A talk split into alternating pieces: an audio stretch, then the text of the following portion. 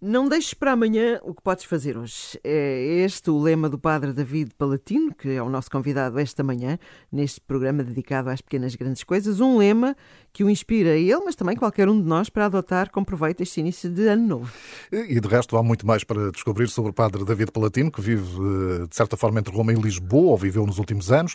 Quem o procura encontra-o ora sentado a uma secretária, a trabalhar no doutoramento, ora de pé, a ensinar numa sala de aula na universidade, ora na igreja, ou até, quem sabe, num campo de futebol, mas às vezes também na estrada a caminho de Fátima, porque o Padre David faz muitas vezes peregrino e está aqui connosco esta manhã para esta conversa de porta aberta. Padre David, bom dia, bem-vindo. Bom dia, bom dia. Bom ano. Igualmente também para todos vós.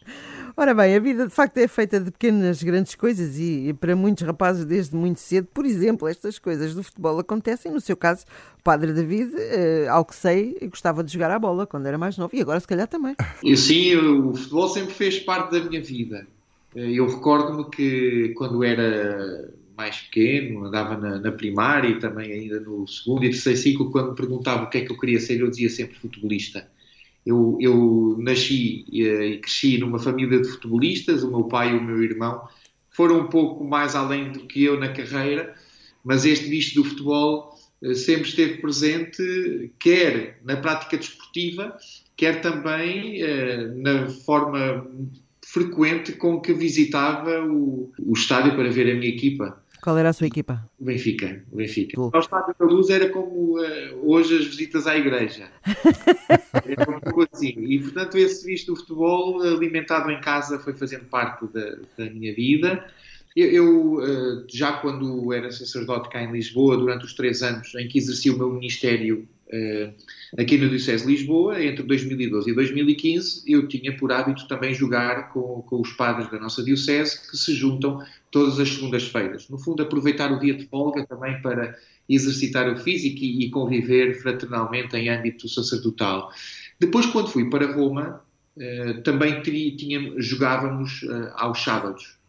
Eh, mas éramos poucos a jogar, jogávamos mais de futebol 5 quando havia essa, essa possibilidade e descobri que havia uma iniciativa, até organizada ou coorganizada pelo Vaticano, que era a Clérigos Cup. Eles lá designam o Mundial de Futebol de Padres, que no fundo junta numa competição os diferentes colégios, seminários, universidades, realidades eclesiais, num, assim, num, num torneio muito bem estruturado, muito bem organizado, com, com árbitros profissionais e, e, quando eu fiz essa descoberta, eh, quis participar. E a minha primeira aventura na Clérigos Cup aconteceu juntando-me a uma equipa já organizada. E os padres mas, dão umas sarrafadas também, não? Uh, também, de vez em quando, sem maldade, mas, mas, a certa altura achava que deveria ser uma equipa mais lusa, lusitana. Eu dei a ideia de criarmos uma nova equipa e visto que juntávamos brasileiros e portugueses, tínhamos em comum uh, a língua portuguesa, decidimos dar uh, o nome à equipa Aliança Luso-Brasileira. Okay. E foi assim que nasceu. Então, eu tornei-me o capitão de equipa e, e acabámos por realizar apenas uma Clérigos Cup, porque depois entrou a, a pandemia que uhum. fez com que em 2020 e em 2021 essa mesma Clérigos Cup não, não pudesse ser realizada. Esperemos que para o, este ano já este ano civil possa ser realizado. Padre David, eh, eu sei que ser padre não foi uma coisa que pensou desde cedo, de resto tirou um curso de turismo. Eh, como é que de repente Deus se cruza na sua vida para mudar assim essa agulha? Sim, eh, os mistérios de Deus são sempre insondáveis. É verdade que eu nasci numa família católica, ainda que não com aquela tradição católica de me levar todos os domingos à missa. Frequentei a catequese, inclusivamente a certa altura do percurso normal de catequese, eh, fiz uma pausa de um ano. Depois fui, fui como que resgatado por uma catequista para regressar. Mas houve um momento-chave. Houve um momento-chave que foi a minha preparação para o Crisma. E na, eu apesar de não, não ser muito interveniente na vida da igreja, nem muito participativa, até cerca dos 17, 18 anos, eu, quando assumo uma responsabilidade, gosto também de me comprometer com, com esse passo que eu vou dar. E quando foi a preparação para o Crisma, eu quis levar a sério. Comecei a ir à missa todos os domingos, ainda sozinho, sem a minha família, e a certa altura comecei a ser convidado para, para integrar alguns grupos, não só de âmbito eclesial, mas também de âmbito cultural. Recordo-me de entrar para um grupo coral eh, não paroquial, não litúrgico e para um grupo de teatro, onde também conheci muita gente ligada à igreja.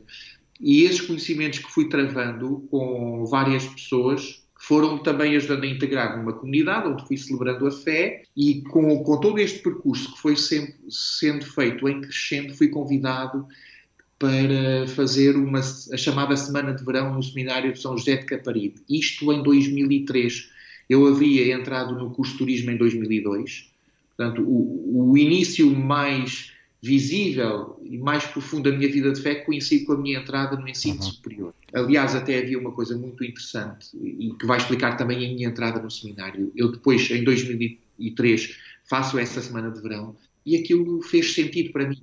Recordo-me, sobretudo, que aquilo não me atemorizou.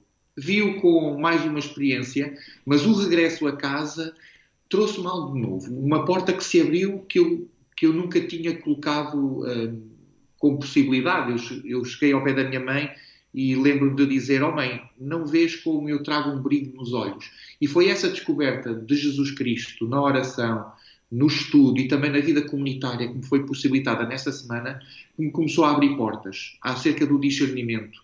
Não tanto se eu tinha vocação ou não para, para o sacerdócio, para ser padre, mas percebi que estava disponível. E, e, e nessa disponibilidade que eu tinha, visto que posso dizer, era solteiro e bom rapaz, senti necessidade de ser acompanhado espiritualmente. Claro que não abdiquei dos estudos, ainda que agora vivia aquele dilema, durante esse ano vivia um dilema de entrar no seminário e, e, e, terminar assim abruptamente os estudos sem concluir, sem concluir a formação, mas com esse acompanhamento consegui realizar as duas coisas. Uh, consegui concluir o curso e depois foi-me indicado e orientado o caminho do seminário, uh, onde eu entrei em 2005. Uhum. Padre David foi ordenado em 2012, eh, não é? E, depois eh, foi nomeado pároco em Alenquer, não é? Três paróquias de Alenquer. Guarda boas recordações dessa Vila experiência? Presépio. Vila Presépio, exatamente. É, Vila Presépio, exatamente. Guardo muito boas recordações. Recordo-me que quando eu fui nomeado, pelo então cardeal Dom José Policarpo, ele falou-me também das dificuldades daquelas terras. Uma terra que não era muito religiosa, que mantinha ainda algum anticlericalismo muito presente, mas eu gosto de encarar as dificuldades como desafios. Não era muito normal alguém ser ordenado e ser logo pároco. Esse foi logo o primeiro desafio. Assumir de imediato uma, uma paróquia, neste caso três paróquias, ainda com estas dificuldades uh, inerentes. Mas, uh, como eu costumo dizer, não há amor como o primeiro. E, e de facto, foi, uh, foi ali que eu aprendi a ser padre. ganhei também uma visão muito mais real da Igreja e muito menos ideal, porque uma coisa é aquilo que nós aprendemos do seminário, sobretudo depois naquele desejo de fazer as coisas como deve, devem ser feitas, e depois embatemos numa realidade que também nos vai purificando dos nossos idealismos e conferindo um sentido de maior realismo e uh, humanidade ao nosso próprio ministério. Foram três anos muito intensos, eu, eu vivi muito em três anos. Há aqui uma viragem, entretanto, porque uh, falou há pouco, gosta de estudar, entretanto, a, a vida levou até Roma, dedicou-se, se calhar, um bocadinho mais aos estudos, à teologia, à Bíblia. Um, como é que foi esse período em que esteve em Roma, que foram seis anos, não é? Foram seis anos, sim. Eh, ainda tenho, terei que lá voltar em fevereiro, porque ainda não concluí o meu doutoramento. Mas uh, é engraçado que durante o meu percurso, já como aluno na Universidade Católica Portuguesa, na Faculdade de Teologia, eu fui assumindo uh, este gosto pela teologia. E, e, esse gosto foi sentido uh, também pelos professores, pelos formadores, e quando eu fui abordado pelo Dom José Policarpo para para ir para assumir as paróquias, ficou desde logo o registro que no futuro eu iria para Roma. Não já com ele, mas com o seu sucessor. E assim aconteceu. Em 2015, então, o Dom Manuel Clemente enviou-me para estudar, provavelmente não aquilo que eu esperava, nem aquilo que eu uh, gostaria, mas enviou-me para estudar Teologia Bíblica, por necessidades da Diocese, por necessidades também académicas no ensino desta área na Faculdade de Teologia, e posso dizer que foi uma experiência muito boa. Foi uma experiência não só de poder aprender com os melhores na área, hum, de descobrir eh, realmente a riqueza da, da, da palavra de Deus, não só eh, naquilo que aprendi, mas naquilo que eu depois pude partilhar como concretização do meu ministério uh, teológico, e depois a experiência da catolicidade da Igreja é extraordinária. Não só pela proximidade física até e afetiva com, com o Santo Padre, tendo em conta que também podemos participar em muitas, muitos acontecimentos e celebrações que lá, se, que lá se tem. Tive a possibilidade de o saudar pessoalmente e de estar com ele em várias circunstâncias, mas pela experiência de uma igreja que fala uma só, só linguagem, apesar de muitas línguas. Ou seja, uh, uh, falamos a linguagem da fé, mas com as proveniências dos quatro cantos do mundo. E essa experiência da pluralidade da igreja, que ali se vê na sua unidade em Roma, foi uma experiência muito boa. E claro, o aproveitamento de, daquilo que Roma tem para oferecer. O meu lema em Roma era rap. Rezar, estudar e passear. Ah, boa. é bom, é um bom lema para Roma. Sem dúvida. Bom, e antes de, eh, enfim, fecharmos a nossa conversa, eh, temos aqui outra dimensão eh, que é muito importante na sua vida. Diz mesmo que é apaixonado por peregrinações e de resto costuma organizar, não é? Várias peregrinações a Fátima, a Santiago, também viagens ao estrangeiro. Eu gostava de lembrar aqui uma peregrinação muito especial em 2017, no centenário das aparições de Fátima. Foi um momento muito intenso, não é? Nessa altura ajudou ajudou um jovem com paralisia cerebral a realizar este desejo que ele tinha há muitos anos, não é? De ir a pé a Fátima. E foi uma coisa, a forma como, como se proporcionou, eu não digo que tenha sido uma coincidência, mas foi uma deusidência.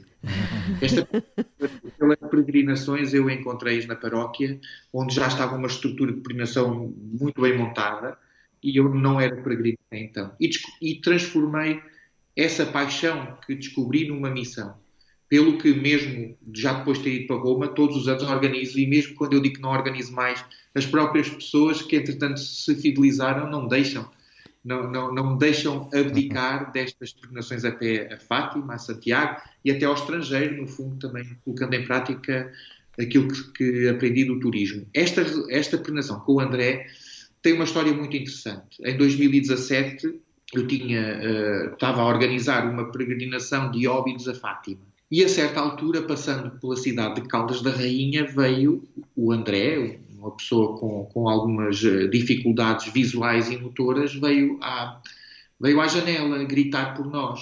Porque é uma pessoa profundamente crente e muito sensível ao sagrado. E, e gritava: uh, uh, uh, levem-me convosco, levem-me convosco, levem-me convosco. Nós parámos, falámos com ele, falámos com a família, e ele disse: André, eu não me esqueço de ti e vou-te levar a Fátima. Entretanto, eu quando cheguei uh, da peregrinação, fui à casa dele, fui entregar algumas, uh, algumas lembranças e uma t-shirt e combinei com, com os pais a possibilidade de fazermos não uma peregrinação na sua totalidade, assim muito grande, devido, também devido às dificuldades que ele tem, mas combinando com o grupo que foi connosco, fazermos os últimos quilómetros, eh, a parte montanhosa, até chegar ao Santuário de Fátima conseguimos juntar 100 e tal pessoas para fazer esses últimos 16 quilómetros com o André. A família do André foi inexcedível também nos cuidados e preparação desse momento. E, e, e conseguimos concretizar o sonho de, do André de chegar a Fátima a pé. Eu, eu, costumo dizer também que eu vejo o meu ministério como uh, tentar ajudar a que os outros cumpram os seus sonhos. Este foi mais um. Ele já me pediu outro, que diz que gostava de, de visitar o Santo Padre. espero que, que um dia eu possa também ajudá-lo a cumprir esse sonho. Sim, Mas sim. este foi uma peregrinação sem dúvida muito especial eu diria, foi a mais curta que eu fiz, mas provavelmente a, a mais, mais intensa. Muito obrigada por ter estado aqui connosco neste domingo de manhã, Padre David. Espero que a viagem a Roma em fevereiro corra bem para finalizar então o seu doutoramento. Uh, e é sempre agradável poder partilhar aqui estas experiências tão diversificadas, não é? Uh, de, de, futebol, de cultura, de estudo, de passeio. É verdade, lá está o lema: não deixes para amanhã o que podes fazer hoje, não é? É isso mesmo. Muito obrigada, bom domingo para si. Muito obrigado, um bom domingo também para vós e para todos os ouvintes.